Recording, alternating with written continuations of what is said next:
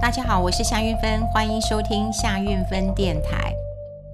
呃，最近我的身体啊、有一点点的不是那么舒服啊。那呃，怎么说呢？我现在有点疑神疑鬼的，我有一点怀疑是我打了疫苗之后的后遗症。虽然我打了疫苗之后应该已经满月了哈，我已经超过一个月了，可是我觉得出嗯，就是嗯、打完疫苗之后，当然我。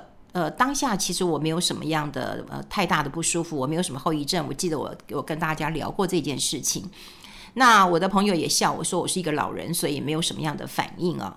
呃，可是最近有一些反应，倒让我觉得有点啊、我有点担心啊。怎么说呢？我首先是我的眼睛，呃，我因为平常我很喜欢看很多的资料，我很喜欢看很多的书，所以其实我的眼睛不太好。那大家年轻的时候有开过嗯近视眼的镭射。那呃老花眼我就不开了啦，因为呃我的眼科医生就建议我说老花眼那就是一个老化的状况。那因为我的眼压比较高一点，所以他也不建议我开。那总之我的眼睛我知道我的眼睛并不是呃很好，但最近。啊、我的眼睛很红，那很红之后，我就在我们家附近看了眼科，我以为又是一个呃急症的角膜炎，因为过去我也常常这样子。那只是因为现在在疫情期间，那又说这个嘴巴啦，或者是眼睛啊，呃鼻孔都很容易有病毒的入侵，所以对于眼睛很红，我也很紧张，我就赶快去看了医生。呃，然后那医生很有趣，因为他是个老医生了嘛，哈，在我们这边开业开很久了。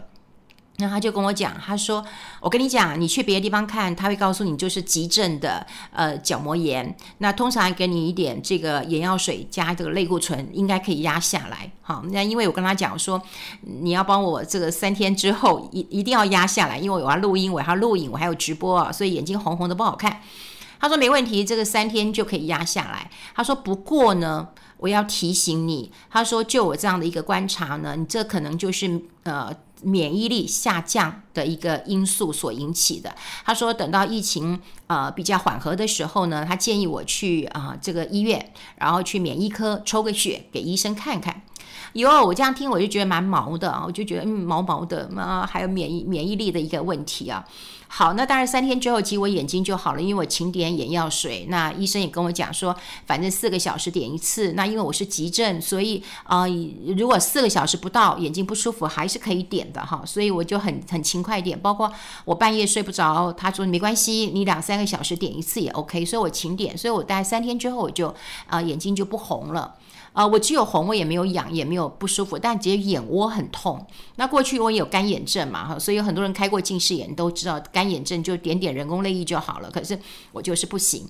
好，那这件事情就过去了。可过去之后呢，哎啊，这两天又有一个呃不大舒服的一个状况啊，就是。呃，我的背啊，开始有一点点，呃呃，就是有点像呃湿疹或者是风疹这样子啊，就是一抓然后会痒，但是不像蚊子咬，可是抓以后又会有点凸起的疹子这样子，那很痒啊，非常非常的。的的痒啊，哈，那还好，就是我自己还蛮喜欢呃精油的哈，所以我有时候家里都会放一些精油，呃，有一些呃柠檬草的呃精油或者是薰衣草，呃，薰衣草我倒不是拿来睡觉用的哈，对于那个味道我没有那么喜欢。可是有一次，呃，我听一个这个精油老师讲说，薰衣草对于那个防蚊子不错。那我我这个人其实我的皮肤。其实我皮肤还不错啦，虽然有人讲我皮肤很烂，因为我只要被蚊子一咬或怎么样，我很容易红肿。好，所以有人说我皮肤很烂，但我觉得我的皮肤是好的哈。那我就很在意我的皮肤，所以我家就会有一些嗯，就是像柠檬草、像呃薰衣草，呃大概都是这些呃草本类的精油。那就很痒啊，那我就背上我就赶快擦了精油哈，一直到今天我才去看医生。那医生看了以后，他又跟我讲说：“嗯，你有常常嗯呃，流汗吗？或者是嗯这个在户外吗？”我说：“没有啊，我都在吹冷气啊，也很少在外面走，而且我们都在家里面。”那他就跟我讲说，他看起来也不太像湿疹，但他觉得有个问题啊，就是说你最近是比较累呃，你免疫力有点下降。我一听，怎么又是免疫力的问题呀？哈，那。后来我就问问啊、这个医生，然后我就说，哎，我打完疫苗了，然后我眼睛也开始出状况了，然后我身体嗯，就是皮肤也出一点状况。他就说他是皮肤科的，那当然不清楚，知道说疫情呃，这个打疫苗会不会有这样的个后遗症？可是他也建议我去免疫科找医生看看。所以你看，我其实有点焦虑了，哈，有点焦虑。哎，好，跟跟大家聊聊我的焦虑。好。那当然，今天我也要跟大家呃分享，就是说我开始疑神疑鬼。本来我这个人其实我会觉得打疫苗，这当然是一种一种我们的呃权利啊哈，因为权利就是说你可以选择打或者是不打，这是你的权利啊哈。那你也可以打品牌，这当然是你的权利啊，但也有我们的义务，就公民的义务啦哈。就我自己认为，呃，像比方说该打了疫苗我就登记，那该该打就打，那我认为那个就是我的呃公民的义务啦哈。所以权利当然你可以选，好打跟不打，那我选择打啊，我也选择。的啊，就是啊，什么品牌都可以，只要打到就可以哈。那这也是一种义务啦。那我们来看看啊，就是说，到底我们为什么对于疫苗会觉得有这么大的一个恐慌？啊，我今天其实看到一个呃大幅的外电报道，很有趣，我们待会可以跟大家做一个分享。不过我们先讲啊。这疫苗比我们最最呃更紧张的，其实在美国。美国一直希望哈，就在他们七月份国庆日的时候呢，就能够达到群体的免疫啊，就至少你的要这个覆盖率有七成的人打了疫疫苗。这当然也是呃美国总统拜登那么要上任呃之后非常大的一个呃政绩嘛哈，大家就看说，哎，你这个疫情控制的怎么样？另外就看他的基础建设。所以本来是希望，呃，他在呃这个国庆日的时候可以宣布这个好消息，但事实上大家都知道，并没有达成这个接种率呃七成好的一个目标，并没有达成了哈。那当然，在美国啊，也有很多的学者就开始讲啊，就说如果多数人都要恢复到正常生活的时候，至少要有八成到八成五的人接种。好，这个当然是美国东北大学他们对于一个呃疫情模型的研究，哈，他们做这样的认为，那这远超于他们政治上面认为一定要有七成啊的一个接种率了。好，美国他们为什么哈，就是不喜欢打疫苗？你你怎么样抽奖哈？然后这个呃好说歹说的，而且说实在，美国死亡率这么高，我想很多人也都吓死了。如果你在美国，可能会吓死，你就希望啊有疫苗赶快打。可是呢，美国的民众啊。不打疫苗的人真的还蛮多的。那我们今天看到外电的报道有讲啊，就是说，第一个，很多美国人会认为啊，说我很健康，所以我不需要打疫苗。好，另外呢，绝大部分的人是怎么样？我们讲说自我感觉很健康的人毕竟是少数了哈。那很大一个族群的人是怎么样？很担心有副作用。真的啊，有有会担心有有副作用啊。其实现在的呃，对于疫苗啦，吼或者副作用的影响，当然有一些媒体可能没有报道，可是，在社群媒体上面哈，社群网站上面都有这种这种消息。那这种消息当然真真假假，有些也可能是这个呃虚构的了哈。可是你知道吗？还是有很多人哦，这个很担心副作用，所以呢，美国就认为说，哎，你要达到群体免疫，真的是还蛮困难的一件事情，因为大家对于疫苗的后作用、副作用都有这个很深的呃恐惧啊哈。那另外就是说，嗯，疫苗其实我们之前呃也有跟大家分享过，这个疫苗其实它不是那种强制性的。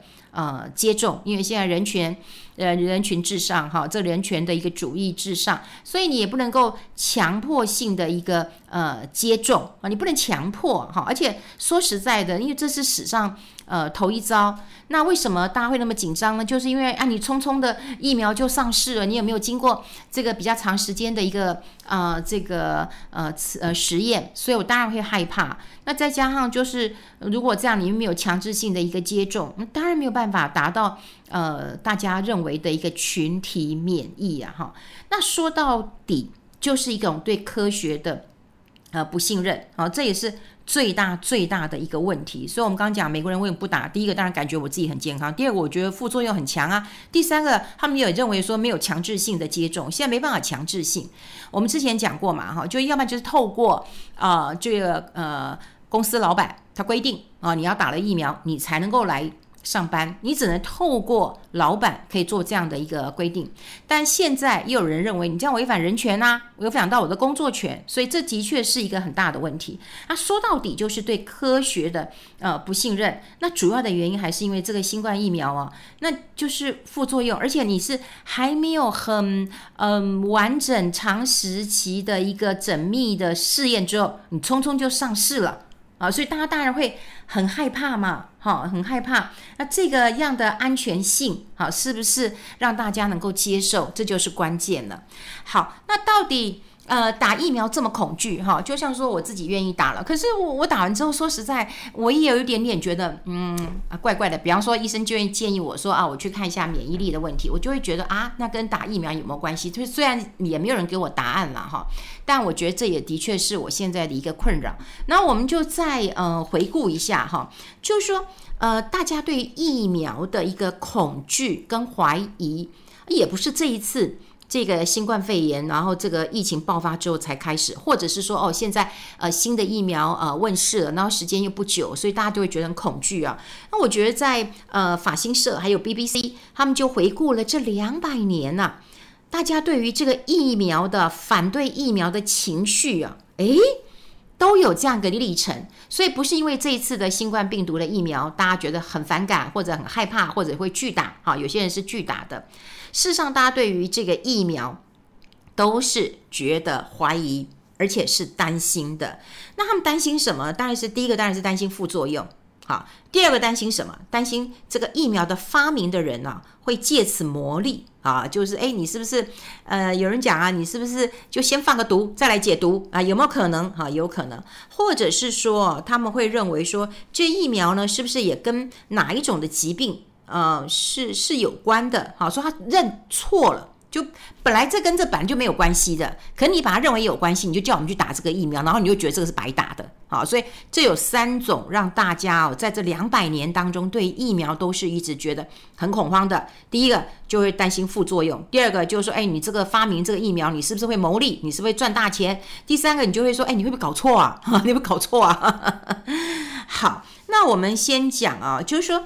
呃，在西元十世纪的时候呢，那么呃，有一种就是透过健康的人啊，你明明就是很健康，然后呢去接触一种疾病，啊，等到这种疾病好了结痂之后，然后用这种皮肤组织来建立一种免疫力。好，那我们先讲在呃八世纪之后啊，有一个英国的医生呢，他就发现到说，哎，挤牛奶的女工可能会罹患这个牛痘可是呢。没有染上天花，哎，前天花是会死的，好，会死人的，会致命的，好。那牛痘哈是一个人畜共通的这个病毒，那其实你染上了，牛不会死，人也不会死，所以它没有很严重的危害。可是你知道吗？天花跟牛痘啊是很亲很亲的亲属关系。然后病毒又很强，所以天花很可怕。天花的死亡率呢有百分之三十啊。如果你活下来的话，其实你也会留下一些疤痕啊，或者是你有可能瞎了、失明了。好，那就在一七九六年的时候呢，那么有一位英国的医生叫詹纳，好，那么他就在一个呃八岁儿童哈，他的身上就开始实验，也就是把这个挤牛奶的女工，她牛痘的伤口的脓。就把它打到这个小男生八岁小男生的体内，那这个男生呢，很快就出现症状啦，他就有牛痘这样的症状了。可是你知道吗？他会复原，他复原之后呢，这詹纳医生呢，再把这个天花的病毒也打到他的体内，诶，结果他没有得到天花，所以他们确定了牛痘可以让他对于这个天花是免疫的。好，一九。呃，一七九六年那时候呢，就已经觉得，哎，这个研究出来了。但一直等到一七九八年，哈，就两年之后，哈，宣布天花就可以透过牛痘来接种预防。好，那那时候大家都知道啊，哎，我们打这种预防针呢，我们在哪里打？在学校打，所以每一个人都排队。对，每一个人都打，哈，所以你也没有什么这个逃避的可能性，呵呵，你就每个人都打了哈。那时候的确在，因为预防传染疾病，的确有这个啊、呃、强制打的一个状况啊。那呃，在英国，我们先来看看英国。那么英国那时候有强制，在一八五三年的时候有强制儿童一定要接种这天花疫苗。那这也是世界上哦第一款强制接种的疫苗。那呃，当然有人讲说强制接种会不会有人反弹？当然有人反弹呐、好，比方说有人他有宗教的一个教义，因为你是把这种动物的一个产生的东西你注入到人体当中嘛，哈。第一个你只要注入我体内，你当然就侵犯了我的我的我的自由嘛，好，我的自由嘛。那第二个有一些人可能有宗教的一个教义啊，就是说你不可以呃接触，比方说哦牛啦或动物啦，哈，也有可能，啊，也有可能。那另外就是在呃隔几年之后，英国也有修法啊，有修法，就是有一些良心条款，也就是说，如果基于人个人的问题，不管宗教的问题啦或其他的问题啊，你有权可以拒绝接种的。所以你想想看，要让一个疫苗可以合法的接种。不是那么容易的一件事情。好，那我们再把时间往后推到十九世纪的时候呢，那时候还有一个狂犬性呃狂犬的病毒。那当时的实验是把它先打到兔子里面，然后就研发出来了这个狂犬病的一个疫苗了。那可是呢，这件疫苗很快被被发展出来之后呢，得到的不是掌声，不是大家跟他拍拍手说，哦，你好棒哦，你又发展出这个疫苗了，而是有人批评他说，诶，你是不是想要从这款疫苗当中去牟利，去赚大钱？好，所以你想想看，你得你发展了这个呃狂犬病的疫苗，可是你还是会被当时的人所认为，好，我就是不相信你，我就觉得你是来这个赚钱的。好，好，那在大家就记得另外一件事情啊。呃，一九二三年的时候还有白喉疫苗，好，那时候是破伤风，好，那时候百日咳，哇，所以那时候我们一直在在在在在打疫苗，好，破伤风什么的就一直在打疫苗，就希望能够降低这样的一个事情能够呃这个发生。可是哈，虽然我们打了这么多疫苗，可是这个科学的研究哈，医学的研究并没有停止啊。那最近一点，最近这几年，在一九九八年哈。